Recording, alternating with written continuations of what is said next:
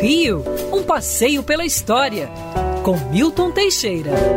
Amigo ouvinte, estão falando muito do tal do coronavírus que está se espalhando pelo mundo. Pois bem, no início do século XX tivemos a maior pandemia do planeta, a gripe espanhola, que matou mais de 50 milhões de pessoas. Uma das vítimas ocorreu a 16 de março de 1919. O presidente eleito Francisco de Paula Rodrigues Alves pegava a gripe espanhola e falecia. Rodrigues Alves tinha fama de dorminhoco. Era um homem velho, ao quebrado, atingido pela gripe espanhola, não sobreviveu e morreu a 16 de março de 1919. Até agora é o único presidente que tivemos morto por uma pandemia universal. 33 mil pessoas no Rio de Janeiro foram acometidos pela gripe espanhola. Após a morte do presidente Rodrigues Alves, subiu ao poder Prudente de Moraes, que colocou o país em ordem por mais algum tempo. Ficou para a história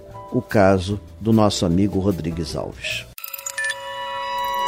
Quer ouvir essa coluna novamente? É só procurar nas plataformas de streaming de áudio. Conheça mais dos podcasts da Band News FM Rio.